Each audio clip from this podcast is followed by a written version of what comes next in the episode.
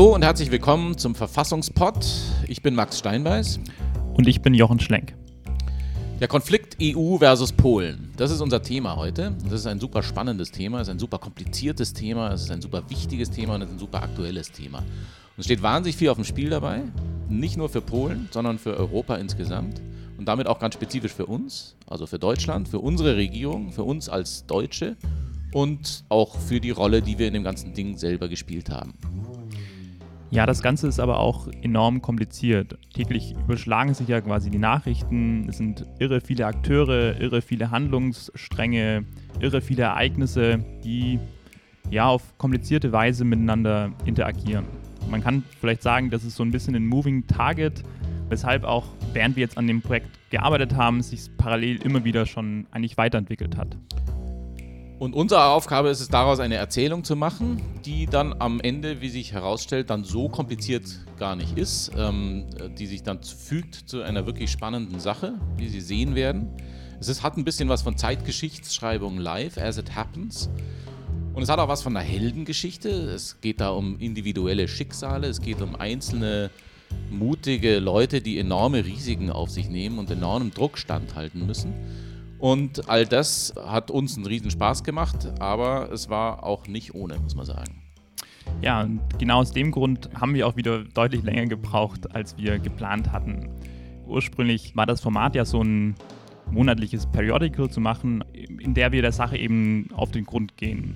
Und da müssen wir jetzt sagen, das schaffen wir nicht. Äh, wir haben gemerkt, wenn wir das wirklich ernst nehmen und wenn wir dem wirklich auf den Grund gehen wollen, dann brauchen wir da mehr Zeit. Und deswegen ist auch aus dieser Folge wieder ein Mehrteiler geworden. Jetzt in dieser Folge dieses Mehrteilers wird es jetzt erstmal darum gehen, wo dieser ganze Konflikt überhaupt herkommt. Es handelt sich dabei um einen Verfassungskonflikt in Polen, eine innenpolitische Sache, eine polnische Krise. Und wir werden der Frage nachgehen, wo dieser innerpolnische Konflikt herkommt, was es damit auf sich hat und wer dabei welche Rolle gespielt hat und wie er sich entwickelt hat. Ja, und in der nächsten Folge kommt dann die EU ins Spiel, die so ein bisschen in diesen polnischen Konflikt hineingezogen wird. Wir wollen dann diskutieren, wie sie da interveniert, was sie da gemacht hat, wie sie das zu ihrer eigenen Angelegenheit gemacht hat. Mal so ein bisschen zögerlich, mal entschlossen und am Ende wird nämlich aus dieser polnischen Verfassungskrise eine europäische Verfassungskrise, wo man sagen kann, dass letzten Endes die Grundlage der Rechtsgemeinschaft eigentlich so umfassend in Frage gestellt wird wie noch nie zuvor. Denn dabei bringt der Konflikt mit Polen einen anderen Konflikt in gefährliche Resonanz schwingen. Und dieser andere Konflikt ist viel älter. Der ist sogar älter als die Mitgliedschaft Polens in der EU überhaupt. Nämlich der Konflikt um den Vorrang des Europarechts. Und was es damit auf sich hat und wie der sich entwickelt hat und wie es da so weit kommen konnte, wie es jetzt ist, das ist der Gegenstand einer weiteren Folge dieses Podcasts. Ja, und schließlich im letzten Teil geht es dann um die Frage, was jetzt? Wir sind also in der Gegenwart angekommen und blicken in die Zukunft und wollen uns fragen, wie kommen wir da eigentlich wieder raus? Was haben die Versuche, diesen Konflikt mit rechtlichen Mitteln zu lösen, gebracht? Und wenn wir jetzt eben sehen, dass die nicht funktionieren, was gibt es denn noch für politische Mittel? Woran liegt es, dass gerade von diesen politischen Mitteln eben so wenig Gebrauch gemacht wird? Was hat da vielleicht unsere eigene Bundesregierung mit zu tun, unsere eigenen Haltung zur EU und letzten Endes unser eigenes Verhalten eigentlich? Das ist also das Programm. Und bevor wir anfangen, Steady. Wir wollen diese Geschichte für alle offen zugänglich machen. Wir wollen sie kostenlos halten. Wir wollen sie färbefrei halten. Aber wir haben investiert. Wir haben Geld investiert, wir haben Mühe investiert und vor allem haben wir Zeit investiert. Da steckt richtig, richtig viel Arbeit drin. Und ähm, unser Ziel ist ja, 1000 UnterstützerInnen auf dieser Crowdfunding-Plattform Steady für dieses Projekt zu sammeln. Und auf dem Weg zu diesem Ziel sind wir vorangekommen, ein kleines Stück, um, um 6%, um genau zu sein. Also wir haben 60 UnterstützerInnen mittlerweile und dafür sind wir sehr, sehr dankbar. Aber von der Größenordnung, die das Ganze dann nachhaltig tragen kann und, und finanzierbar macht, davon sind wir noch ein ganzes Stück entfernt. Also, wenn Sie diesen Podcast, dieses Projekt gut finden und sich weitere solche Podcast-Projekte wünschen, dann wäre es ganz toll, wenn Sie dazu auch Ihren Beitrag leisten würden, das möglich zu machen. Und das geht so, dass Sie Steady-Mitglied des Verfassungsblocks werden. Also auf der Webseite von Steady finden Sie den Verfassungsblog und da können Sie mit sehr einfachen Mitteln, mit ein paar Mausklicks Mitglied werden und dieser Unterstützer-Community beitreten. Da haben Sie dann auch selber was davon, können Sie dann auch eben teilnehmen und teilhaben an dem Projekt. Wir diskutieren, bevor wir da in die Recherche einsteigen, mit unserer Community, was die Fragen sind, die Sie besonders interessieren, welchen Aspekten dieses Themas wir da nachgehen sollen. Und das hat großen Spaß gemacht, jetzt bei dieser Folge auch. Wenn gleich der Kreis der Leute, mit denen wir das diskutiert haben, noch sehr überschaubar war, aber wir hoffen ja, dass der wächst und das hängt davon ab, dass Sie da auch damit dazukommen. Also ich freue mich da drauf, Sie da auch beim nächsten Projekt dann in diesem Kreis willkommen zu heißen. Und jetzt genug der Werbung für diese Crowdfunding-Plattform. Jetzt geht's los. Vielen Dank.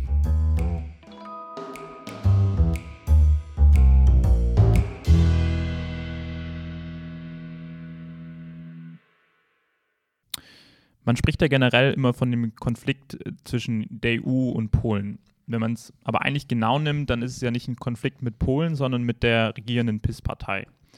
Die PIS-Partei ist ja im Herbst 2015 in Polen an die Macht gekommen und hat die damals regierende liberale Bürgerplattform abgelöst. Max, ähm, wo kommt denn diese Partei her und was, was will die eigentlich? Was sind denn die Ziele? Die PIS-Partei, also Bravo i Sprawiedliwość, jetzt hoffe ich, dass ich das einigermaßen akzeptabel ausgesprochen habe, ist, also Bravo i Sprawiedliwość heißt Recht und Gerechtigkeit, ironischerweise, ist eine Partei, die eigentlich aus dem antikommunistischen Widerstand der 80er Jahre kommt, also der Solidarność-Bewegung. Und die beiden zentralen Figuren dieser Partei, also die Zwillingsbrüder Lech und Jarosław Kaczynski, waren in den 80er Jahren da aktiv. Wie zentral und wie äh, wichtig ihre Rolle da tatsächlich war, ist, ich sag mal, umstritten. Aber jedenfalls waren sie da Teil dieser Bewegung und sie waren dann auch enge Mitarbeiter, beide von Lech Wałęsa, die legendäre Figur aus der Danziger Werft, der Solidarność-Gewerkschaft, der dann später Staatspräsident wurde, ähm, mit dem sie sich dann auch zerstritten haben und mittlerweile ist er einer der heftigsten Gegner von, von Kaczynski und äh, ihrer Politik. Und die ehemalige Solidarność-Bewegung hat sich schon in den frühen 90er Jahren gespalten. Und zwar nicht zuletzt über das Thema, wie man mit den Eliten der kommunistischen Diktatur umgehen soll. Oder nicht nur mit den Eliten, sondern auch mit den Mitarbeitern, mit den Kollaborateuren, insbesondere der Geheimdienste. Also das Thema Lustration, das ist so ein Stichwort, das ist auch in ganz Osteuropa ein Riesenthema, also sozusagen der Übergang von der Diktatur in die Demokratie. Du hast es immer noch mit jeder Menge Leute zu tun, die in die Diktatur verstrickt waren, die an, an wichtigen Positionen sitzen, in der Justiz, im Staat, in der Beamtenschaft, im Militär und überall. Hast du diese Leute, was machst du mit denen? Das ist ein Thema, das in allen Staaten des ehemaligen Ostblocks die Politik beherrscht hat und zum Teil auch immer noch beherrscht. Und ist ja auch bei uns in Deutschland nur zu bekannt aus dieser ganzen Diskussion um Stasi-EMs und so weiter. Und so halt auch in Polen. Jetzt hat man in Polen in den 90er Jahren dazu eine Lösung gefunden, die, sagen wir, relativ integrierend war. Also es gab 1997 ein Gesetz, wonach dann alle, die in hohen öffentlichen Ämtern sich befinden und vor dem 1. August 1972 geboren sind, sich erklären müssen. Sie müssen eine Erklärung abgeben, ob sie mit den, insbesondere mit den Geheimdiensten zusammengearbeitet haben. Und diese Erklärungen werden dann geprüft, ob sie stimmen, ob sie wahr sind, aber es gibt keine Sanktionen und auch keine Aufklärung über diese Erklärung und ihre Wahrheitsmäßigkeit hinaus. Dieses Gesetz geht dann vor das Verfassungsgericht und das erklärt es dann 1998 für verfassungsgemäß. Und da ist natürlich auch ein Thema mit impliziert, was eben dann jetzt dann auch noch eine Rolle spielen wird. Das ist das Thema die Illustration von RichterInnen. Also es ist eben auch in der Justiz, in den Gerichten sind zum Teil halt noch die Leute tätig, insbesondere am Anfang, die ihre Karriere im Kommunismus gemacht haben und die sitzen da weiterhin über die Leute zu Gericht. Das ist wegen dem Stichwort Unabhängigkeit der Justiz schon damals ein sehr, sehr heikles Thema, weshalb man sich entschieden hat, es dem Nationalen Justizrat zu überlassen, also diesem Gremium, das die Unabhängigkeit der Justiz nach der polnischen Verfassung zu schützen hat, von dem noch sehr ausführlich die Rede sein wird. Aber eben dieser Drang, mit den Kommunisten und ihren Kollaborateuren abzurechnen, wurde dadurch zu einem massiven Mobilisierungsthema für die rechte Opposition. Und daraus ist dann die Peace-Partei entstanden. 2005 kommt tatsächlich dann eine rechte Koalition unter Führung der Peace-Partei an die Macht. Also schon zehn Jahre bevor sie die jetzige Regierung die Macht ergriffen hat. Und diese Regierung erlässt dann 2006 ein neues Lustrationsgesetz, also ein neues Gesetz, das den Umgang mit den Kollaborateuren der Diktatur regelt und das den Kreis derer, die sich da erklären müssen, ob es und wie sie zusammengearbeitet haben mit den Geheimdiensten, ausweitet, zum Beispiel auf WissenschaftlerInnen, auf JournalistInnen, auf SchuldirektorInnen. Und es wird auch die Abgabe einer solchen Erklärung zur Bedingung, überhaupt im öffentlichen Dienst zu bleiben. Und darüber kommt es dann zu einem Verfahren vor dem Verfassungsgericht, vor dem Verfassungstribunal unter sehr dramatischen Umständen. Da werden dann auch erstmal zwei Richter des Verfassungstribunals ausgeschlossen, weil sie selber plötzlich im Verdacht stehen, Verbindungen zum, zu den Geheimdiensten gemacht zu haben. Das heißt, da steht wirklich dieses ganze Thema vor Gericht. Und dann kommt es zu einem Urteil des Verfassungstribunals und das ist ein Grundsatzurteil von kaum zu überschätzender Bedeutung gewesen. Und auch so ein bisschen scheinbar der Triumph der liberalen Orthodoxie dieser Zeit, die eben an mächtige Verfassungsgerichte glaubt. Und gerade auch in Staaten, die eine autoritäre Diktaturvergangenheit zu überwinden haben. Das große Vorbild ist eben dafür auch eben das Bundesverfassungsgericht, das auch aus der Erfahrung heraus gegründet worden ist in einem Staat mit NS-Eliten und einer autoritären Diktaturvergangenheit daraus eine Demokratie zu machen. Und das wurde schon in den 70er und 80er Jahren in Griechenland und in Spanien und in Portugal kopiert und dann eben jetzt auch in Osteuropa und gilt als so eine Art Paraderezept für, wie man so sagt, Transitional Justice. So macht man das, das ist das Rezept und das polnische Urteil von 2007 gilt als so eine Art äh, Paradebeispiel dafür. Und in diesem Urteil sagt das polnische Verfassungsgericht, dass der Zweck von Lustration, also von, von der Säuberung des Staatsapparates, von Leuten, die sich schuldig gemacht haben, ist eben nicht so sehr Rache zu nehmen an Leute, die sich da verstrickt hatten in dieses Diktaturregime, sondern dazu da, den neuen demokratischen Staat zu schützen. Das heißt, dieser neue demokratische Staat darf sich keinen sozusagen keinen Ausnahmezustand erlauben, um sich da zu säubern, sondern muss die Standards, die er an sich selber als demokratischer Rechtsstaat stellt, ähm, auch auf diesen Vorgang anwenden und muss eben auch bei dieser Säuberung ein demokratischer Rechtsstaat bleiben. Und das heißt dann eben zum Beispiel, dass die Illustration sich auf öffentliche Ämter zu beschränken hat. Also zum Beispiel eben keine JournalistInnen umfassen kann, die ja eben gerade nicht im öffentlichen Dienst sind, oder, und dass er verhältnismäßig zu bleiben hat. Also dass es zum Beispiel auch kein, nicht darauf rauslaufen kann, zeitlich unbeschränkte Berufsverbote zu verhängen. Und dass es gesetzlich bestimmt sein muss, was als Kollaboration gilt. Und dass es Rechtsschutz geben muss zu den Gerichten. Und diese ganzen Standards eben auch für diesen Fall gelten.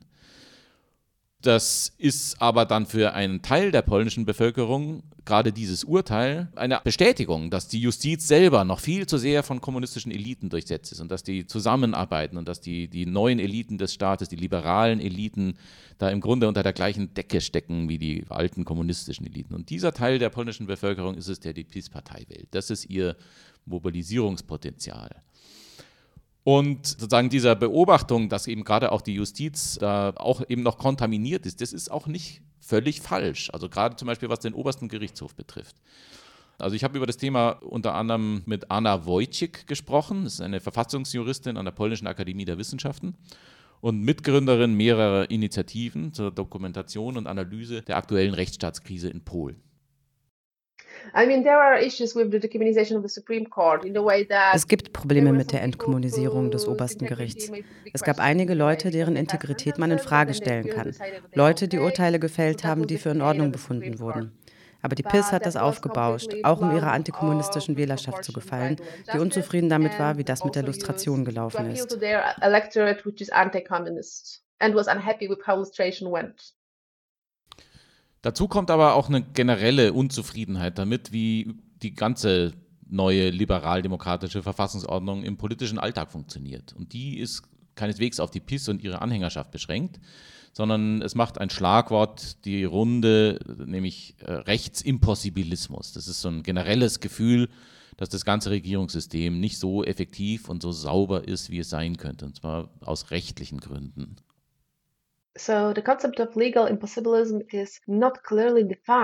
Das Konzept des Rechtsimpossibilismus, wie es in der öffentlichen Debatte in Polen verwendet wird, ist nicht klar definiert. Eigentlich beschreibt es, dass dem demokratischen polnischen Staatsapparat bestimmte Mechanismen fehlen, um die Qualität des Regierens zu verbessern. Viele Leute vor Kaczynski haben den Begriff verwendet, um den Staatsapparat für seine strukturelle und systemische Unfähigkeit zu kritisieren, Vorhaben jenseits der Routine umzusetzen.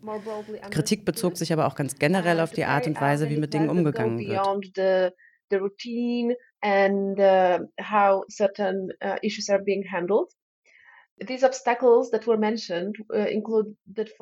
Dazu gehören zum Beispiel bequemliche Amtsträger, die Angst davor haben, mutige Entscheidungen zu treffen, der Eindruck, dass der Staatsapparat passiv ist und dass Passivität eher belohnt wird als Aktivität, die Qualität der Gesetzgebung ebenso wie der Gesetzgebungsapparat selbst, die Unfähigkeit der verschiedenen Abteilungen bei strategischen Projekten Zusammenarbeit und auch Dinge im Hinblick auf die Justiz.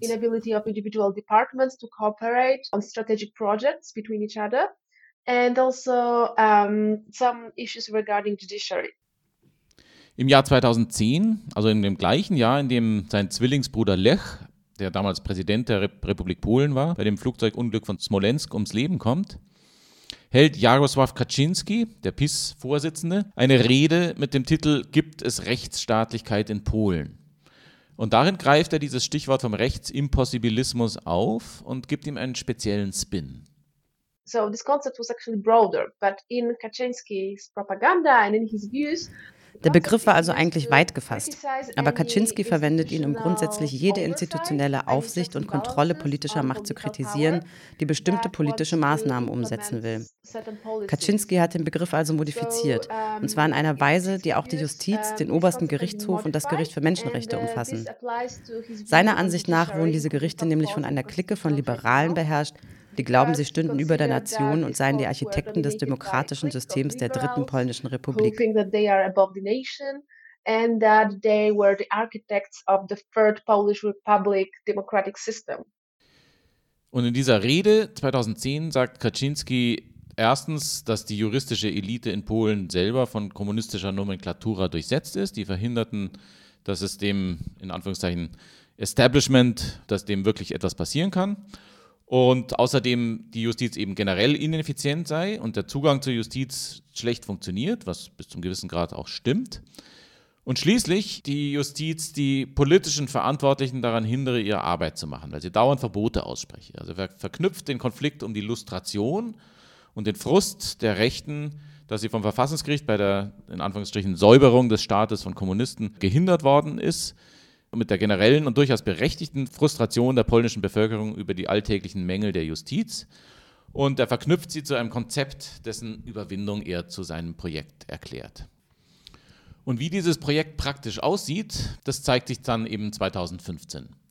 Im Herbst, wie gesagt, kehrt die PiS-Partei an die Macht zurück, erringt einen überwältigenden Wahlsieg und buchstäblich im gleichen Moment beginnt sie damit, dieses Projekt umzusetzen. Und die erste Etappe ist dabei die Unterwerfung des Verfassungsgerichts. Ich habe mit Stanisław Biernat gesprochen, der ist heute Professor für Verfassungsrecht an der Jagiellonen-Universität in Krakau und war damals Vizepräsident des polnischen Verfassungsgerichts. Einen Tag nach der Konstituierung des neuen Parlaments 2015 wurde dem Sejm der erste Gesetzentwurf vorgelegt, der die praktische Auflösung des Verfassungsgerichts vorsah. Zumindest enthielt er einige Bestimmungen, die den Verfassungsgerichtshof bedeutungslos gemacht hätten. Das war die erste Reform. Es war Jarosław Kaczynski, der sagte, dass die Regierungspartei ohne den Verfassungsgerichtshof alles tun kann. Verfassungswidrigen Reformen steht da nichts mehr im Weg. Und er hatte recht. Wenn wir uns anschauen, was nach 2015 passiert ist, sehen wir, dass es Tausende von verfassungswidrigen Gesetzen gibt. Aber es gibt in Polen Polen keine Möglichkeit, sie effektiv anzugreifen.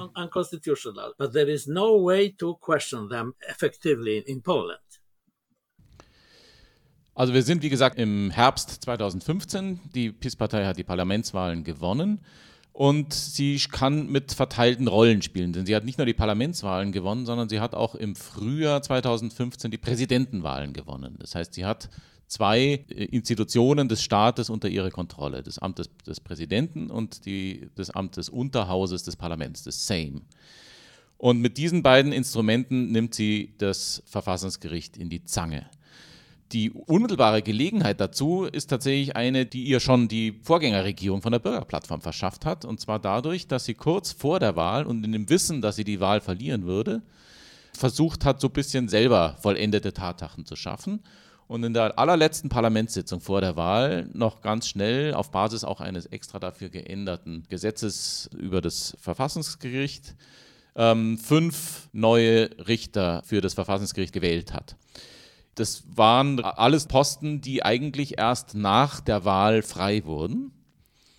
Drei davon wurden nach der Wahl frei, aber vor dem Zusammentritt des neuen Parlaments, was ja dann noch ein bisschen dauert, bis das neue Parlament zusammentritt. Das heißt, das, da kam es auch wirklich auf Tage an. Zwei davon waren erst nach diesem Termin frei geworden. Also obendrein auch noch nach dem, dem Zusammentritt des neuen Sejm. So, das war also tatsächlich heikel, insbesondere was diese zwei Posten, die tatsächlich dann nach dem Zusammentritt des neuen Parlaments besetzt worden sind, betrifft. Und tatsächlich hat dann am 3. Dezember das Verfassungsgericht eine Entscheidung gefällt und gesagt, die Wahl dieser beiden Richter, die war tatsächlich verfassungswidrig. Das hätte die Bürgerplattform-Mehrheit damals in der letzten Sitzung nicht machen dürfen. Aber die anderen drei, also die, die nach der Wahl, aber vor dem Zusammentritt des Parlaments gewählt worden waren, das war korrekt, nach Ansicht des Verfassungsgerichts. So, aber die frisch gewählte PIS-Mehrheit im Parlament hat, während dieses Verfahren lief, ähm, in einer sehr dramatischen Abfolge von Ereignissen einfach Fakten geschaffen und hat ähm, sich auf den Standpunkt gestellt, dass die Nominierung all dieser fünf Richter nichtig ist. Und zwar ganz egal, was das Verfassungsgericht entscheidet.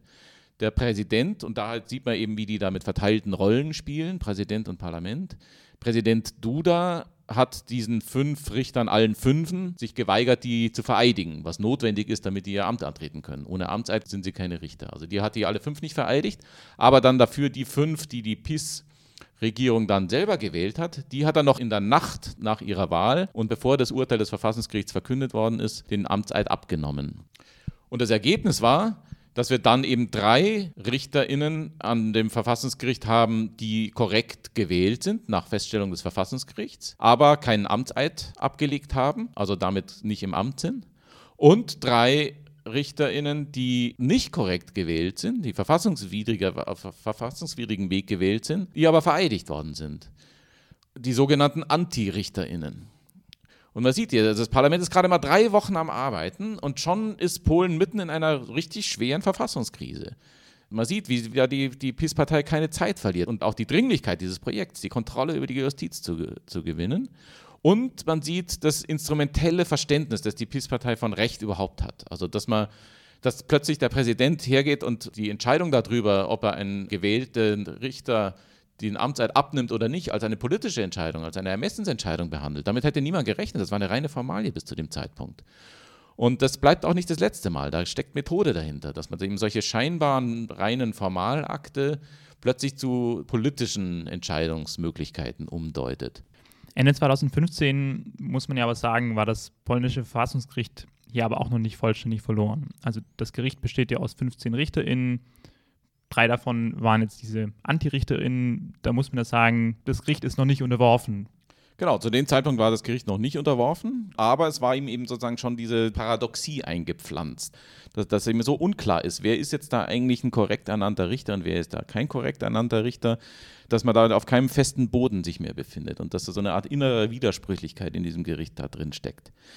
Aber das ist richtig, auf der anderen Seite gibt es eben zu dem Zeitpunkt dann noch zehn RichterInnen, die den Rechtsstaat verteidigen können und das auch tun, sehr entschlossen. Allen voran der damalige Präsident des Verfassungstribunals, Andrzej Jeplinski, der diesen drei Antirichtern sich schlicht weigert, denen Fälle zuzuteilen, sie arbeiten zu lassen als Richtern, also sozusagen die Anerkennung als Richter verweigert. Sie sitzen da im Gericht, kommen da jeden Tag zur Arbeit, aber sie dürfen nicht mitmachen, haben sozusagen nichts zu tun. Aber die PIS-Partei ist eben auch noch nicht fertig. Da geht es erst dann richtig los. Es geht dann um eine Änderung auch des Verfahrensrechts des Verfassungstribunals. Das ist ein einfaches Gesetz, das das polnische Parlament ändern kann und das tut es auch sehr schnell in der Form, dass es zum Beispiel dafür sorgt, dass dann eben Urteile äh, nur noch vom Plenum gefällt werden dürfen, dass sie nur noch mit Zweidrittelmehrheit gefällt werden dürfen dass dann vor allem eben auch die Verfahren plötzlich chronologisch nach ihrem Eingang abgearbeitet werden müssen. Also das Verfassungstribunal nicht mehr entscheiden kann, welche Verfahren sie wann entscheidet, sondern alles, was jetzt neu reinkommt, Klammer auf, alles, was sich um Gesetze dreht, die die PIS-Regierung jetzt erstmal entscheidet, Klammer zu, die müssen sozusagen nach hinten geschoben werden, bis der ganze Backlog erstmal abgearbeitet worden ist. was dann eben auch zur Folge hat, dass es zu einem Zeitpunkt dann eben erst vor dem Verfassungstribunal aufschlägt, wo dann möglicherweise schon Neuwahlen stattgefunden haben und wo die, die Sache sozusagen schon längst den Bach runtergegangen ist. Und da steckt auch Methode dahinter. Das sind alles planmäßige äh, Mittel, um das Verfassungsgericht sich sozusagen als Kontrollorgan vom Hals zu schaffen, vom Leib zu halten. Das wiederum ist aber dann etwas, was seinerseits dann vor das Verfassungstribunal kommt und das Verfassungstribunal macht sich zur Aufgabe, die Verfassungsmäßigkeit eines solchen Gesetzes zu überprüfen, was seine eigene Verfahrensregeln, seine eigene Verfahrensgrundlage betrifft und kommt dann im März 2016 zu dem Schluss, dass das in der Tat diese Änderungen am Verfahren gegen die Verfassung verstoßen und dann auch unberücksichtigt bleiben müssen. Auch da sieht man so ein bisschen wieder diese äh, methodische Paradoxierung dieses Gerichts. Also das Gericht wird sozusagen mit einem Gesetz zu nicht funktionierenden Verfahrensregeln gezwungen und soll die dann anwenden und könnte dann, wenn sie die anwendet, diese Verfahrensregeln gar nicht auf ihre Verfassungsmäßigkeit überprüfen, weil die sind dysfunktional. Die könnte die dann erst irgendwie Jahre später irgendwie überprüfen, wenn überhaupt.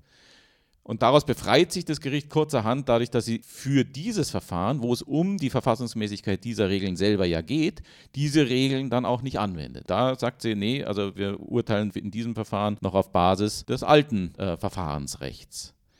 Was dann wiederum die PIS zum Anlass nimmt oder die, die Regierung zum Anlass nimmt, zu sagen, guck mal, die missachten hier ihre eigenen Verfahrensgrundlagen. Und deswegen dann sagt, hm, also wenn die gegen ihre eigenen Verfahrensgrundlagen verstoßen, dann behandeln wir das einfach als ein Urteil, das gar keins ist. Dann tun wir so, als seien da irgendwie halt irgendwelche Leute zusammengesessen und hätten irgendwas beschlossen, aber das ist ja gar nicht das Gericht, das in den gesetzlichen Verfahrensregeln urteilt und arbeitet, sondern das ist sozusagen unverbindlich. Und wenn das so ist, dann ist es ja gar kein Urteil. Und wenn es kein Urteil ist, dann brauchen wir es auch nicht zu veröffentlichen. Und damit sind wir bei einem weiteren Phänomen. Also wir haben ja vorhin darüber gesprochen, dass also vermeintliche Formalien dann plötzlich zu einem politischen Akt werden. Und das sieht man, sehen wir hier jetzt plötzlich auch. Also die Frage, ob ein Urteil des Verfassungstribunals veröffentlicht wird im Amtsblatt, das ist der Job der Regierung, das zu tun, war bis zu dem Zeitpunkt auch eine reine Formalie. Hat niemand damit gerechnet, dass da irgendeine Art von politischem Ermessen damit verknüpft ist. Und plötzlich sieht man, hups, das wird sozusagen zu einem politischen Instrument umgeschmiedet, mit dem man dann irgendwie seinen politischen Gegner einen draufhauen kann die Regierung unter Premierministerin Beata Gidlo weigert sich, dieses Urteil im Amtsblatt zu veröffentlichen und damit wird es sozusagen nicht, erblickt sozusagen nicht das Licht der Welt. Es ist dann eben kein offizielles Urteil. Wieder so eine Paradoxie. Dieses Urteil ist gleichzeitig gefällt, aber irgendwie nicht da. Gleichzeitig ist da Recht gesprochen worden, aber dieses Urteil ist nicht in der Welt. Keiner weiß, was jetzt eigentlich Sache ist. Der, der, Boden unter den Füßen verflüssigt sich. Die Rechtsstaatlichkeit als solche wird etwas, was flüssig, was fungibel, was unzuverlässig, was prekär wird. Und wiederum, da steckt Methode dahinter. Ende Dezember 2016, also gut ein Jahr später, kam es dann ja zum, zum Showdown tatsächlich. Also ähm, die Amtszeit des bisherigen Präsidenten des Gerichts endete da und da kann man das sagen, das war so der Moment, an dem die BIS dann tatsächlich zugegriffen hat, ne? Genau, also der bisherige Präsident, der bis, Präsident bis zu diesem Zeitpunkt, äh, Andrzej Jeplinski, hatte eben da, wie schon gesagt, massiven Widerstand geleistet und diesen Versuchen der PiS-Partei, die Kontrolle über das Gericht äh, zu erlangen, alles an Hindernissen in den Weg gelegt, was er konnte. Aber dann lief halt einfach seine Amtszeit ab. Und das hat erstens zur Folge gehabt, dass die PiS-Regierung einen weiteren Richter ernennen konnte, wie überhaupt sozusagen dann eben die Amtszeiten dann eben sukzessive auslaufen und jeweils dann auf natürlichem Wege sich die Reihen im Verfassungstribunal mit Leuten füllen, die PIS-loyal sind. Und das ist auch erstmal ganz korrekt als solches. Aber dann haben wir es obendrein mit dem Amt des Präsidenten zu tun. Und das ist auch eine ganz wichtige Sache, weil der äh, Präsident des Verfassungstribunals hat da eine sehr wichtige Funktion und sehr, ist eine durchaus einflussreiche Position. Also wie man eben zum Beispiel daran sieht, dass diese Antirichter eben nicht mitarbeiten durften bis zu dem Zeitpunkt. Und deswegen kam es auf dieses Amt des Verfassungsgerichtspräsidenten massiv an. Das Verfahren, wie die Nachfolge von Jeplinski als Verfassungsgerichtspräsident äh, geregelt wird, ist so, dass, dass der Staatspräsident, also Duda, den neuen Präsidenten des Verfassungsgerichts ernennt, aber aus Vorschlägen dabei auswählen muss, die vom Verfassungsgericht selber kommen. Und es braucht dann nach den entsprechenden Änderungen des, an dem Verfassungsgerichtsgesetz durch die PIS-Regierung oder durch die PIS-Mehrheit, braucht es für einen solchen Vorschlag des Verfassungsgerichts an den Staatspräsidenten ein Quorum von zehn RichterInnen.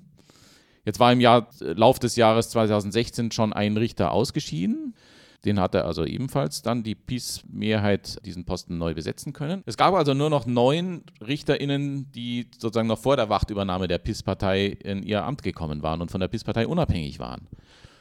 Und dann gab es eine Vollversammlung der Richter, wo es darum ging, die Nachfolgerin für Jeplinski vorzuschlagen.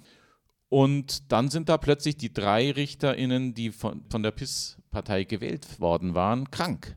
Kommen also nicht, sind nicht da. Gut, und die drei Anti-Richter, die zählen sowieso nicht. Das heißt, wir haben von den 15 Richtern nur noch neun Leute, die da sind, um überhaupt über einen Vorschlag abzustimmen. Und dieses Quorum von zehn RichterInnen ist gar nicht erreicht. Und deswegen sagt dann Präsident Duda, hm, also diese Vorschläge des Gerichts, die akzeptiere ich nicht. Und er weigert sich, eine, eine Verfassungsgerichtspräsidentin zu ernennen. Also die PiS dreht das, sozusagen den Spieß um. Plötzlich ist das Recht ihr Freund. Also wenn es der eigenen Agenda hilft, dann hält man an solchen formalen Vorgaben eisern fest. Und das Ergebnis ist, dass es dann am Ende der Amtszeit erstmal keinen Nachfolger gibt. Dafür hatte aber die PIS-Mehrheit im Parlament im Dezember 16 ein Gesetz erlassen, und das sorgt dann dafür, dass eine von den RichterInnen, nämlich die Richterin Julia Pschewebska, zum Interims-Verfassungsgerichtspräsidentin von Präsident Duda ernannt werden kann. Und so kommt es dann auch. Am, am 19. Dezember 2016 wird Julia Pschewebska Interims-Verfassungsgerichtspräsidentin und ist dann in der Lage, als erste Amtshandlung mal gleich dafür zu sorgen, dass diese drei Antirichter dann eben ihre, ihre Arbeit aufnehmen können und dann auch bei der Wahl mitstimmen können. Und dann dreht sich die Sache. Plötzlich haben wir acht alte Richter, also die unabhängige Richter, und sieben PIS-Richter. Und dann macht man schnell eine Vollversammlung wieder, eine neue, wo aber dann einer von diesen alten Richtern gar nicht teilnehmen kann, der nämlich im Urlaub ist. Dann ist es schon nur noch sieben zu sieben. Dann gibt es eine weitere Verfahrensregel, wonach mindestens die Hälfte der 15 RichterInnen ihre Stimme abgeben müssen. Und deswegen sagen dann die sieben unabhängigen Richter, die sieben alten RichterInnen, wir enthalten uns der Stimme. Dann ist nämlich dieses Quorum nicht erreicht. Und von den anderen sieben RichterInnen wählen dann fünf Julia Pschewamska, also die Interimspräsidentin zur endgültigen Präsidentin. Und das ist eine Wahl, in Anführungszeichen, die Verfahrensregeln, die es dafür halt gibt, radikal missachtet. Also da ist so viel faul an dieser Wahl. Aber am Ende kommt es halt auf den Präsidenten Duda an und der ernennt dann am 21. Dezember, zwei Tage später, völlig umstandslos Julia Przewamska als neue Verfassungsgerichtspräsidentin. Und dann tritt noch einer der alten unabhängigen Richter, nämlich Andrzej Wrobel, ähm, aus Protest gegen diesen Vorgang zurück. Damit wird ein weiterer Richterposten frei, ähm, den die PIS besetzen kann. Und damit dreht sich tatsächlich dann das Mehrheitsverhältnis innerhalb des Gerichtes zugunsten der PIS. Die PIS hat äh, die, dieses Gericht unter ihrer Kontrolle. Es hat ein Jahr gebraucht, das Verfassungsgericht zu kapern und mit eigenen Leuten zu besetzen. Und heute sind alle RichterInnen am, am Gericht von der PIS benannt, agieren unterschiedlich unabhängig, aber insgesamt kann man sagen, dass dieses Gericht äh, auf den Befehl der PIS-Regierung hört und das macht, was der PIS-Regierung politisch nützlich ist. Dieses Gericht ist also jetzt mittlerweile auf eine Art und Weise zusammengesetzt, die A, die Verfahrensregeln, das Verfahrensrecht, das dafür da ist, äh, dafür saubere Verhältnisse zu sorgen, die ganze Zeit missachtet hat. B, die Leute, die dann da in diese Ämter kommen, nicht mehr mit Rücksicht auf ihre Kompetenz und ihre Unabhängigkeit ausgewählt werden, sondern ausschließlich danach, wie loyal die zur PIS-Regierung stehen. Das sind Parteisoldaten, das sind auch Politiker einfach. Da ist eine zum Beispiel die Richterin Christina Pavlovic, die war vorher eine der radikalsten und auch sozusagen verbal radikalsten Politikerinnen in der PiS-Fraktion im Sejm und ähm, ist jetzt mittlerweile äh, Verfassungsrichterin und gibt da in diesen Funktionen unter anderem auf Twitter Dinge ab, das will man überhaupt nicht glauben. Und C ist es so, dass die Frage ist, ob dann dieses Gericht als solches überhaupt noch durchgehen kann als eines, das auf Gesetz gegründet ist. Also es ist ja so, dass Polen eben auch Mitglied internationaler und europäischer Organisationen ist, also insbesondere der Europäischen Union, aber eben auch der Europäischen Menschenrechtskonvention. Darauf werden wir später noch sehr ausführlich zurückkommen. Und die Europäische Menschenrechtskonvention unter anderem schützt das Recht auf ein auf Gesetz beruhendes Gericht. Und das kann auch dann von einem Gericht, das nicht der Macht der PiS-Partei ausgesetzt ist, nämlich dem Europäischen Gerichtshof für Menschenrechte in Straßburg, kontrolliert werden und wird es auch. Und im Mai 2021 hat der EGMR in Straßburg ein Urteil gefällt, das genau das tut. Du spielst jetzt gerade auf dieses Xeroflor-Urteil des EGMR an, was ja entschieden hat, dass das polnische Verfassungsgericht im Widerspruch zu Artikel 6 der EMRK steht. Artikel 6 beinhaltet das, das Recht auf ein unabhängiges, unparteiisches und auf Gesetz beruhendes Gericht. Der EGMR hat damit ja gesagt, es ist faktisch kein Gericht mehr. Ne? Wie, wie geht denn damit die PIS-Partei jetzt um? Genau, also das ist natürlich ein, ein, ein Riesenhammer, weil es eben darauf rausläuft, dass es ein Recht der Polinnen und Polen gibt, ein, ein Menschenrecht, vor einem Gericht zu stehen, das auf Gesetz beruht und ein solches Gericht ist das polnische Verfassungsgericht nicht mehr. Damit ist es sozusagen ein Menschenrecht aller Polinnen und Polen, von einem solchen Gericht nicht abgeurteilt zu werden. Und da werden wir auch später dann gleich nochmal, wenn es um die Justiz generell geht, darauf zurückkommen, was für eine unfassbare Sprengkraft in so einer Aussage steckt. Die PiS-Regierung jedenfalls weigert sich, dieses Urteil anzuerkennen und geschweige denn umzusetzen und greift stattdessen die Institution an, die es gefällt hat. Und darin kann man ja auch ein Muster sehen. Also hier ist es jetzt der Menschenrechtsgerichtshof in Straßburg. Da sagt die PiS-Regierung, der ist gar nicht legitimiert, darüber zu urteilen und wir tun sozusagen so, als gäbe es dieses Urteil nicht. Das ist das Muster, das wir immer wieder sehen. Das heißt, wenn irgendwo von irgendeinem Gericht ein Urteil kommt, das der PiS-Regierung nicht passt, dann wird es gedeutet als ein Übergriff über die Kompetenzen dieses Gerichts hinaus, der damit dann sozusagen ignoriert werden kann und daraus kann man dann einen Angriff machen auf diese Institution, die dieses Urteil gefällt hat. Und genau das passiert jetzt hier auch. Die PIS-Regierung hat angekündigt, oder hat es, glaube ich, vielleicht sogar schon getan, gegen diese Rechtsprechung des Europäischen Gerichtshofs für Menschenrechte dieses von ihr gekaperte und kontrollierte Verfassungsgericht anzurufen, um dann da sich da ein Urteil zu bestellen, das darauf rausläuft, dass diese Urteile irgendwie in Polen keine Verbindlichkeit entfalten. Also sozusagen den PolInnen dieses Recht auf ein unabhängiges und auf Gesetz beruhendes Gesetz sozusagen Kraft polnischen Verfassungsrechts wieder wegzunehmen. Auf all diese Sachen werden wir später gleich nochmal ausführlich zurückkommen, aber es ist eben wichtig, hier festzuhalten, dass insbesondere auch das polnische Verfassungstribunal diese Qualität, die das Völkerrecht, die die Europäische Menschenrechtskonvention von der Justiz verlangt, nicht erfüllt.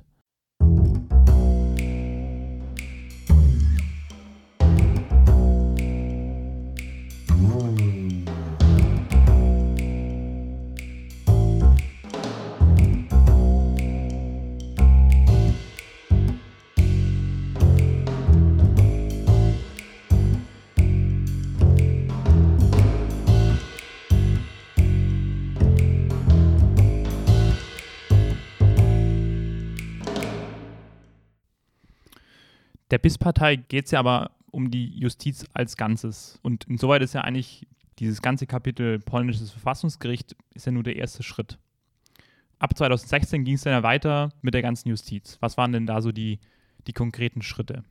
Genau, also es geht der PiS-Partei um die Justiz als Ganzes. Es geht nicht darum, nur das Verfassungsgericht sich zu unterwerfen, sondern die Justiz als Ganzes hat sie im Visier von Anfang an. Wie gesagt, das hat mit diesem ganzen Lustrationsthema zu tun, mit dem angeblichen Ziel, diese Gerichte von den angeblichen immer noch da aktiven kommunistischen oder mit den Kommunisten im Bunde stehenden Eliten zu säubern und da so eine Art Abrechnung vorzunehmen, eben mittlerweile 30 Jahre nach dem Ende dieser, dieser Diktatur, nachdem die meisten Leute sowieso schon irgendwie in Rente sind. Aber egal, das ist sozusagen weiterhin das große Thema. Zumindest wird es öffentlich so ausgestellt. So.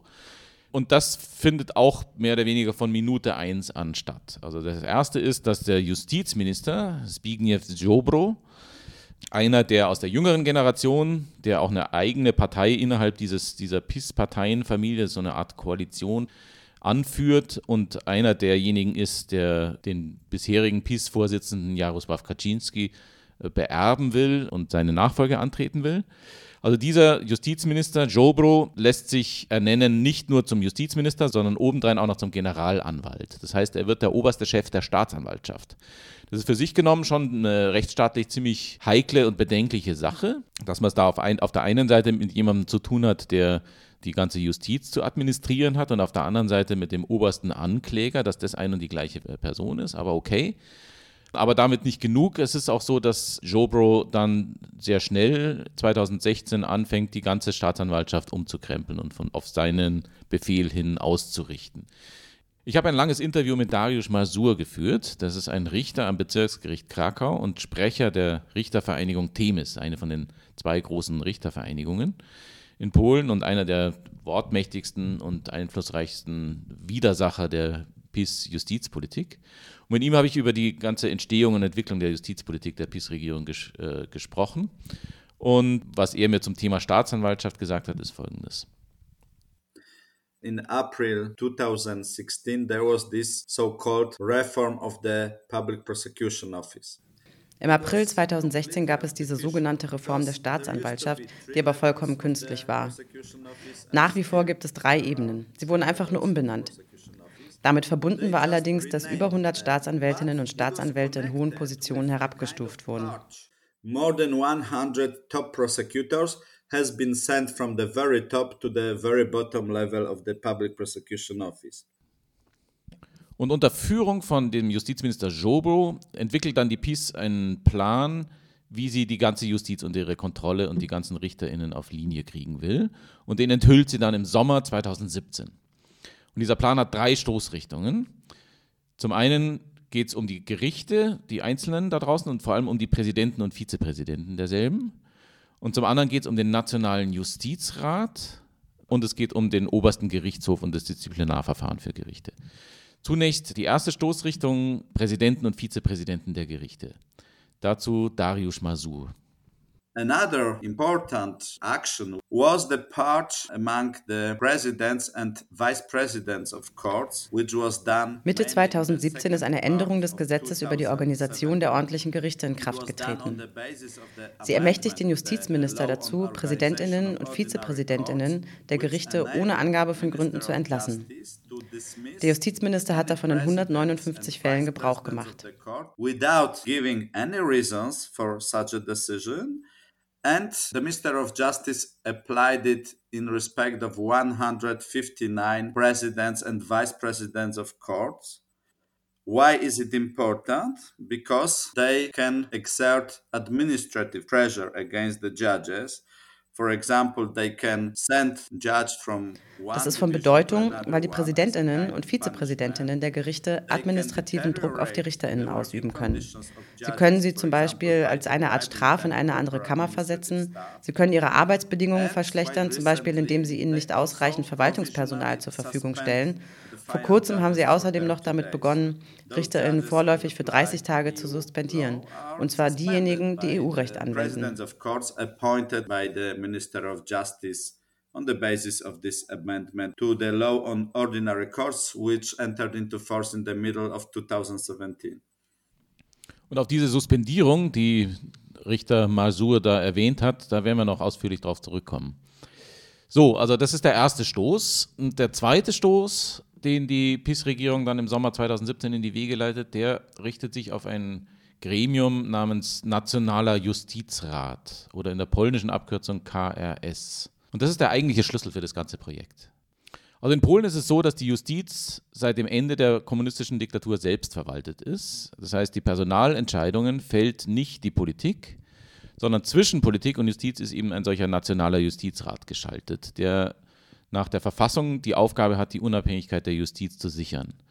Sowas gibt es in vielen anderen europäischen Staaten auch. Ähm, es ist nicht überall so, dass es wie in Deutschland ist, dass am Ende die Entscheidung politisch verantwortet wird, wer in der Justiz reinberufen wird. Und, und, und Polen ist eben einer dieser Staaten, die über einen solchen Justizrat verfügen. Und es ist so geregelt, dass 17 von den 25 Mitgliedern eben aus der Richterschaft selbst zu kommen haben. Es ist eben ein Selbstverwaltungsorgan der, der Justiz also genau genommen sind es 15. Dazu kommen dann die beiden Präsidenten der obersten Gerichte Kraft Amtes und die anderen 15, die werden von den Richterversammlungen auf verschiedenen Ebenen gewählt. So war das zumindest bis 2017. Daran was zu ändern, also sozusagen diesen Justizrat abzuschaffen oder umzustrukturieren oder so, das kann die PIS nicht. Dazu fehlt ja die Macht, weil der nämlich direkt in der Verfassung verankert ist. Und eine verfassungsändernde Mehrheit hat die PIS nicht, anders als die Kollegen in Ungarn. Ähm, das bleibt also dabei, daran kann die Quiz nichts ändern, dass es RichterInnen sind, die dieses Gremium dominieren. Aber die Frage ist, welche RichterInnen und wie sie und von wem sie gewählt werden. Und das ist der Ansatzpunkt. Also das Gesetz, das die Regierung dann im Sommer 2017 durchs Parlament bringt, überträgt die Wahl dieser 15 RichterInnen in diesem Gremium weg von den Richterversammlungen hin auf das polnische Unterhaus im Parlament, also den Sejm. Und dort verfügt ja bekanntlich die PiS über eine absolute Mehrheit. 15 judges members of the National Council of the Judiciary were elected by the judicial self-government. Vor der Pseudoreform wurden 15 RichterInnen als Mitglieder des Nationalen Justizrats in richterlicher Selbstverwaltung gewählt. Diese 15 RichterInnen bilden die Mehrheit des 25-köpfigen Nationalen Justizrats. Nach der Reform wurden sie vom Sejm gewählt, in dem die PIS-Partei die absolute Mehrheit hat. Außerdem bekommen die RichterInnen, die in den neuen Nationalen Justizrat gewählt werden, besondere Vergünstigungen. Sie wurden zum Beispiel zu GerichtspräsidentInnen ernannt oder haben besondere Vergünstigungen für das Halten von Vorträgen bekommen. They were granted special additional benefits, for example, for conducting lectures and stuff like that. Ähm, jetzt über dieses Gesetz, was den Nationalen Justizrat betrifft, da gibt es dann noch allerhand Gerangel erstmal. Also da gibt es dann Präsident Duda, der erstmal nochmal ein Veto verhängt. Und dann natürlich auch die EU-Kommission, die dann plötzlich merkt, was da, was da gerade anbrennt und vorher bis zu dem Zeitpunkt eine eher abwartende Haltung dazu eingenommen hat, wenn nicht gar beschwichtigende Haltung und dann aber doch merkt, huiuiui, da passieren gewaltige Sachen und wir müssen da aktiv werden. Darauf werden wir auch dann in der nächsten Folge nochmal sehr ausführlich zu sprechen kommen. Das dauert also ein paar Monate, aber dann im Januar 2018 tritt das Gesetz in Kraft. Und es bleibt dabei, dass die Richter im Nationalen Justizrat, die eben bisher von den Richterversammlungen gewählt worden waren, jetzt fortan vom Parlament gewählt werden, also von der Peace-Mehrheit. Und die bisherigen Mitglieder, deren Amtszeit eigentlich äh, laut Verfassung vier Jahre beträgt, die werden aus dem Rat entfernt. Deren Amtszeit wird sozusagen abgekürzt. Eine der Punkte, wo man sagen kann, wie kann das eigentlich sein? Aber das passiert. So, die Justiz ist natürlich da up in arms dagegen. Also die, die mächtigen Richterverbände rufen ihre Mitglieder auf, diese feindliche Übernahme des Nationalen Justizrats nicht zu, hinzunehmen, widerstandslos und insbesondere nicht zu kandidieren für diese Jobs. Das sind eigentlich sehr prestigeträchtige Jobs, die sehr begehrt sind und, und wo bis zu dem Zeitpunkt das sozusagen die Krönung einer Richterkarriere war, wenn man dann so ein Amt in diesem Nationalen Justizrat hatte. Und es sind im 15 jetzt neue solche Posten ausgeschrieben und unter den 10.000 RichterInnen in Polen finden sich aber nur ganze 18 BewerberInnen. Das ist schon ein Zeichen sozusagen, wie einhellig ablehnend die Justiz dieser Reform gegenübersteht. Ähm, davon lässt sich aber die Peace nicht weiter beirren, im Gegenteil.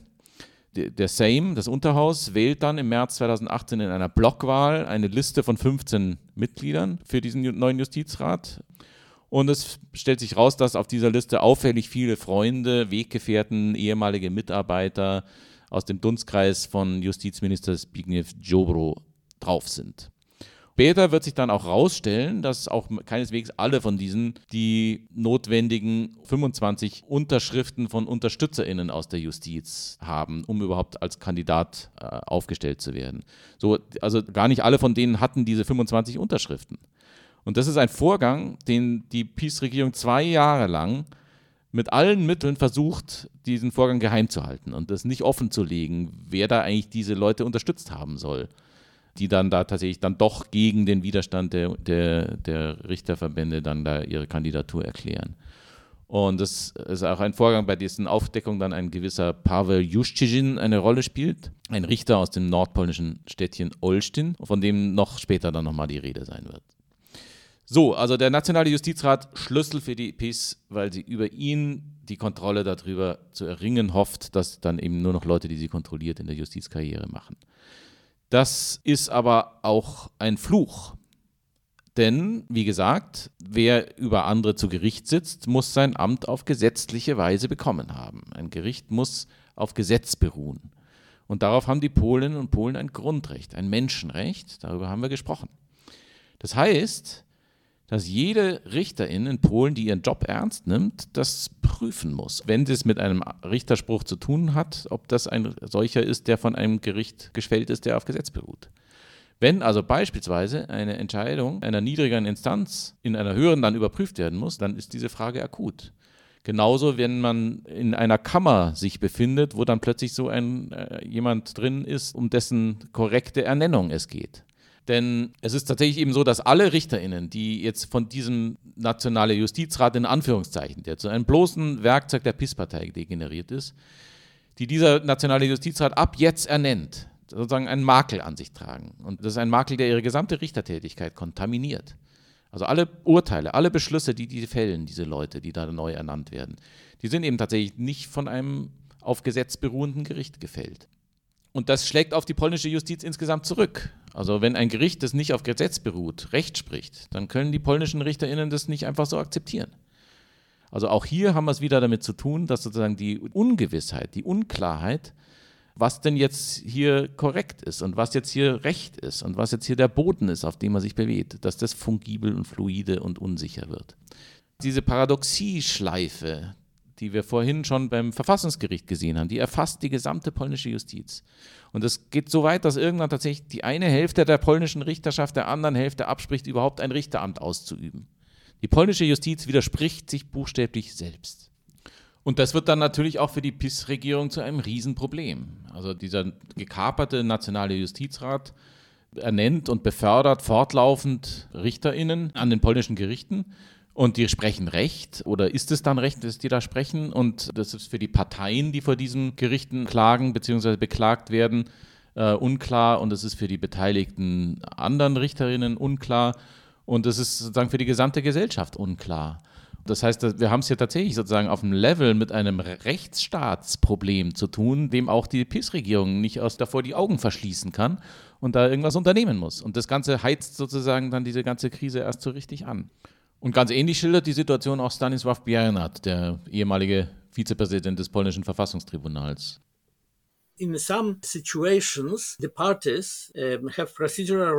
in einigen Fällen haben die Anwälte das Recht, die Zusammensetzung des Spruchkörpers wegen dieser neuen RichterInnen in Frage zu stellen. Aber die Mandantinnen sagen oft, nein, tut das nicht. Wir wollen, dass unser Fall entschieden wird, vor allem wenn wir gewinnen. Aber selbst wenn wir verlieren, ist der Fall entschieden und es ist nicht in unserem Interesse, diese unsichere Situation zu verlängern. Also was hier jetzt gerade auf dem Spiel steht, sind eben nicht nur die Interessen der Klägerinnen und Kläger bzw. beklagten Parteien an diesen Gerichtsverfahren, sondern auch der Richter selber, die Leute, die da eben ernannt worden sind. Man kann keineswegs davon ausgehen, dass das alles Leute sind, die schlechte Juristen sind oder so. Auch dazu habe ich sowohl mit Anna Wojcik als auch mit Stanislav Bernhard gesprochen. We cannot just say that those 1000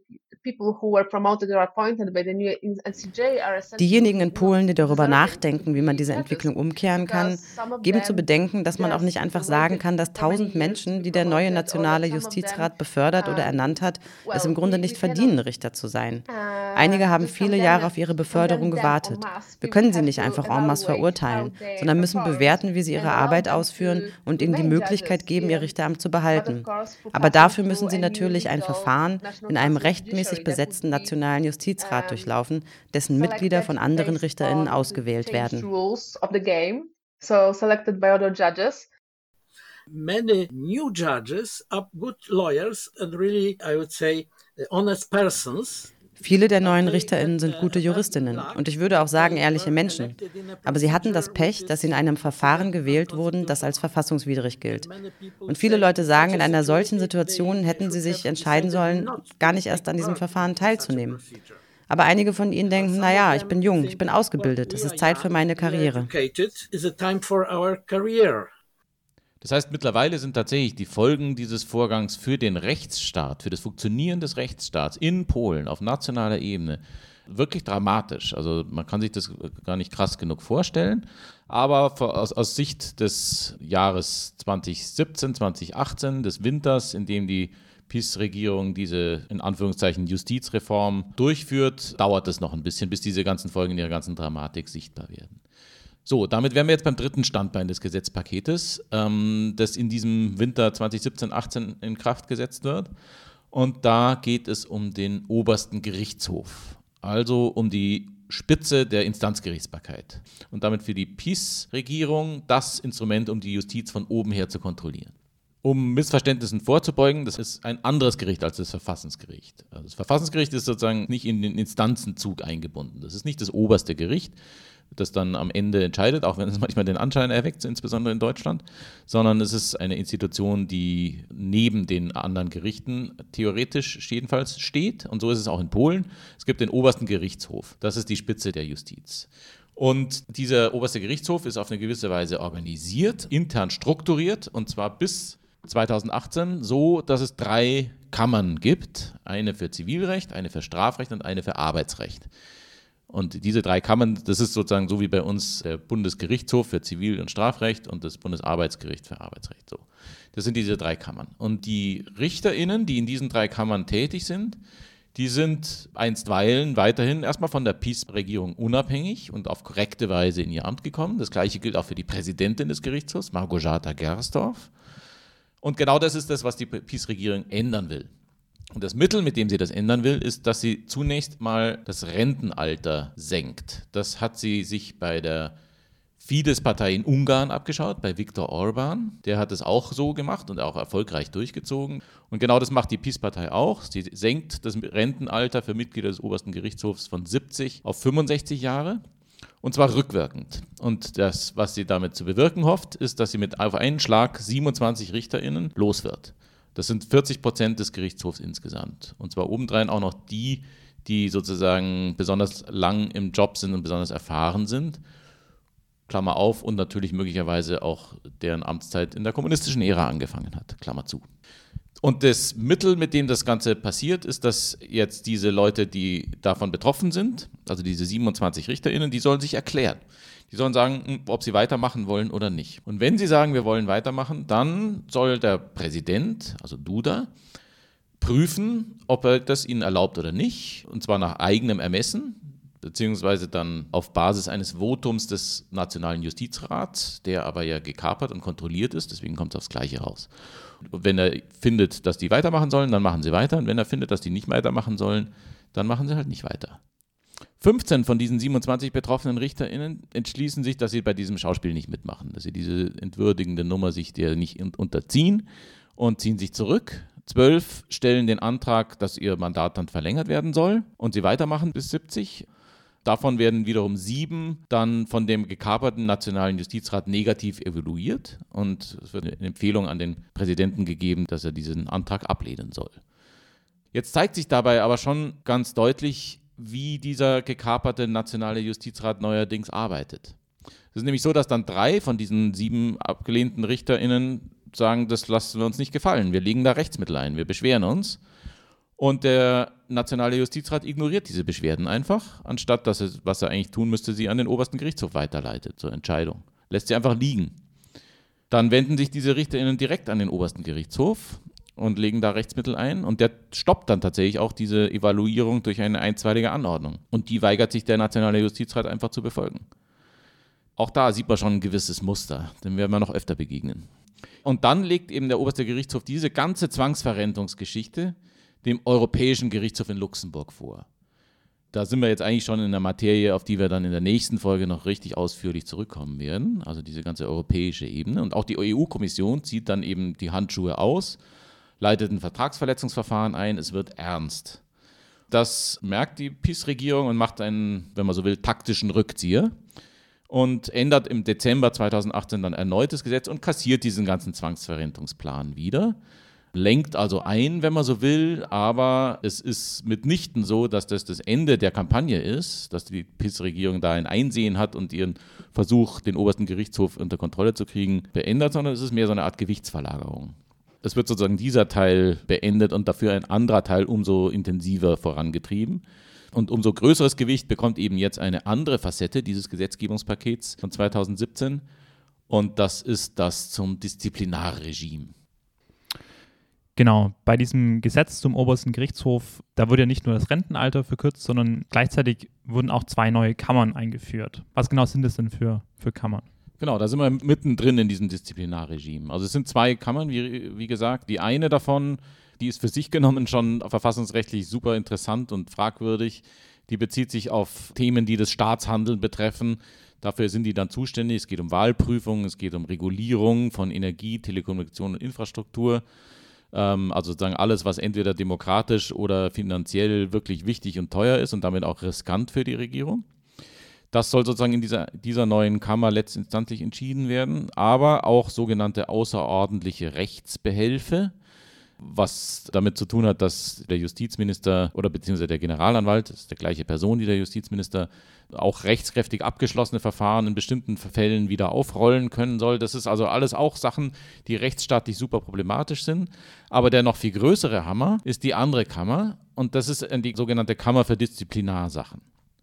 Da geht es darum, dass in letzter Instanz und teilweise auch in erster Instanz alle Verfahren wo eine Richterin für ihr Verhalten als Richterin Ärger kriegt, dann am Ende zusammenlaufen. Und man sieht, worauf das hinausläuft. Das ist das, was die PIS-Regierung unter ihrer Kontrolle stattfinden lassen will. Jetzt sind diese beiden neuen Kammern natürlich erstmal mit neuen Leuten zu besetzen. Und wem obliegt diese Auswahl dieser neuen Leute? Natürlich niemand anderem als dem frisch gekaperten Nationalen Justizrat. Also dem verlängerten Arm der PIS-Regierung und ihres Justizministers Zbigniew Jobro woran man sieht, das ist das, worauf das Ding hier rauslaufen soll. Dazu Darius Masur.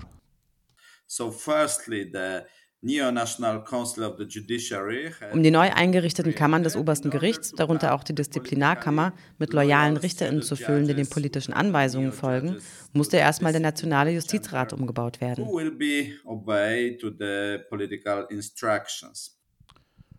Und auch bei dem Verfahren, in dem dann diese neuen RichterInnen für diese beiden neuen Kammern in ihre Ämter kommen, sieht man wieder sehr deutlich, wie wenig sich die PiS-Regierung und die von ihnen kontrollierten Institutionen um Verfahrensregeln generell kümmern. It was uh, not a real competition because in fact it was limited to the interview. Zur Besetzung der Disziplinarkammer fand kein wirkliches Auswahlverfahren statt. Es beschränkte sich auf ein 15-minütiges Interview. Weder wurde nach den Akten der RichterInnen noch nach ihrer Arbeit gefragt. Zehn Jahre juristische Erfahrung waren ausreichend, um Richterin beim obersten Disziplinargericht zu werden. Das Paradoxe ist, dass es viel einfacher war, Richterin in der Disziplinarkammer zu werden, als Richterin auf der untersten Ebene eines ordentlichen Gerichts. than to become a judge of the lowest level ordinary court. Disziplinarregeln, also auch in Deutschland gibt es ja Disziplinarregeln, das ist ja nicht unbedingt eine polnische Besonderheit. Was genau macht es denn jetzt hier besonders problematisch? Genau, also natürlich gibt es Disziplinarregeln notwendigerweise überall dort, wo Leute im öffentlichen Dienst Berufspflichten haben. Und natürlich können auch RichterInnen ihre beruflichen Pflichten versäumen, wenn sie schlampig arbeiten, wenn sie ihre Akten irgendwo in der U-Bahn liegen lassen oder wenn sie silberne Löffel klauen dann kriegen sie Ärger und davor schützt sie auch ihre Unabhängigkeit nicht unbedingt davor, die sie als RichterInnen, als Teil der Justiz, der unabhängigen Justiz genießen. Und dafür gibt es eben ein Disziplinarregime, unter dem dann eben so ein Richter für seine Vergehen zur Verantwortung gezogen werden kann. Das gibt es überall und ist überhaupt nichts Besonderes. Aber was ganz anderes ist es, die RichterInnen für das Recht zu disziplinieren, das sie sprechen. Also inhaltlich, ne? Also, dass die Regierung oder wer auch immer genau das nicht tun darf. Das ist der Kern des Prinzips der Unabhängigkeit der Justiz. Die Tatsache, dass die Richterinnen das Recht auf eine bestimmte Weise auslegen und halt Recht sprechen, also das, was ihr Job ist, das ist das, was von der Unabhängigkeit der Justiz wirklich gedeckt ist und das ist ein Grundrecht, das ist ein Menschenrecht, das jede demokratische Verfassung, auch die polnische, garantiert und auch die Europäische Grundrechtecharta garantiert und die Europäische Menschenrechtskonvention. Und da sind wir jetzt bei dem Punkt, wo die PIS-Politik ansetzt. Denn wir sehen, dass eben nicht nur beim obersten Gerichtshof mit dieser Disziplinarkammer, sondern auch in den Instanzgerichten darunter sich der Justizminister Jobro gezielt bemächtigt dieser Mechanismen, mit denen RichterInnen für Fehlverhalten bestraft werden können. Darius Masur, der Richter am Bezirksgericht Krakau und Funktionär des Richterverbands, schildert das wie folgt. Of course there were numerous changes introduced in the entire system of disciplinary proceedings. Natürlich gab es zahlreiche Änderungen im gesamten System der Disziplinarverfahren. Das Justizministerium wurde in seinen Befugnissen gestärkt. Was heißt das? Erstens hat der Justizminister auf völlig willkürliche Art und Weise drei Hauptdisziplinarstaatsanwältinnen ernannt. Zweitens hat er ebenso willkürlich mehr als 100 RichterInnen der elf örtlichen Disziplinargerichte in Polen ernannt appointed also in strictly arbitrary way more than 100 judges of the 11 local disciplinary courts in Poland. So all main disciplinary commissioners, disciplinary prosecutors and all justices or the All diese Hauptdisziplinarstaatsanwältinnen und Disziplinarrichterinnen wurden auf der Grundlage von willkürlichen Entscheidungen des Justizministeriums und alle Pseudorichterinnen der Disziplinarkammer des obersten Gerichts wurden von dem politisch unterworfenen Nationalen Justizrat ernannt. Und das ist das Disziplinarregime, das die PIS 2017, 2018 errichtet und das dann bereitsteht, wenn die Justiz die Konsequenzen aus der Kaperung des Nationalen Justizrats und aus der Tatsache zieht, dass alle neu ernannten RichterInnen eigentlich keine mehr sind. Wenn also diese Paradoxiefalle, in die die PIS-Regierung die polnische Justiz geführt hat, zuschnappt. Die PIS-Regierung will das Problem sozusagen aus der Welt verbieten, mit dem Mittel dieses Disziplinarregimes. Und ob ihr das gelingt, ist zum jetzigen Zeitpunkt noch offen. Der Kampf dauert noch an bis heute. Und ab 2018 wird immer mehr die europäische Ebene in diesen Kampf hineingezogen. Der Europäische Gerichtshof in Luxemburg, die EU-Kommission in Brüssel, der Europäische Gerichtshof für Menschenrechte in Straßburg. Und wie das passiert ist und in welch unauflösliches Dilemma dieser Konflikt die ganze europäische Rechtsgemeinschaft damit verwickelt hat, das versuchen wir in der nächsten Folge aufzudröseln. So, damit hätten wir die erste Etappe dieser Reise geschafft. Bleiben Sie dran für die nächste Folge. Einstweilen könnten Sie vielleicht Mitglied der Verfassungspod-Community bei Steady werden und uns unterstützen. Dann kriegen Sie auch, was ich vorhin zu erwähnen vergessen habe, unsere legendäre Verfassungsblock-Tasse Hold On to the Constitution geschenkt. Das wäre toll. Einstweilen schon mal vielen Dank fürs Zuhören. Wir hören uns gleich wieder in Folge 2. Alles Gute und bis nachher.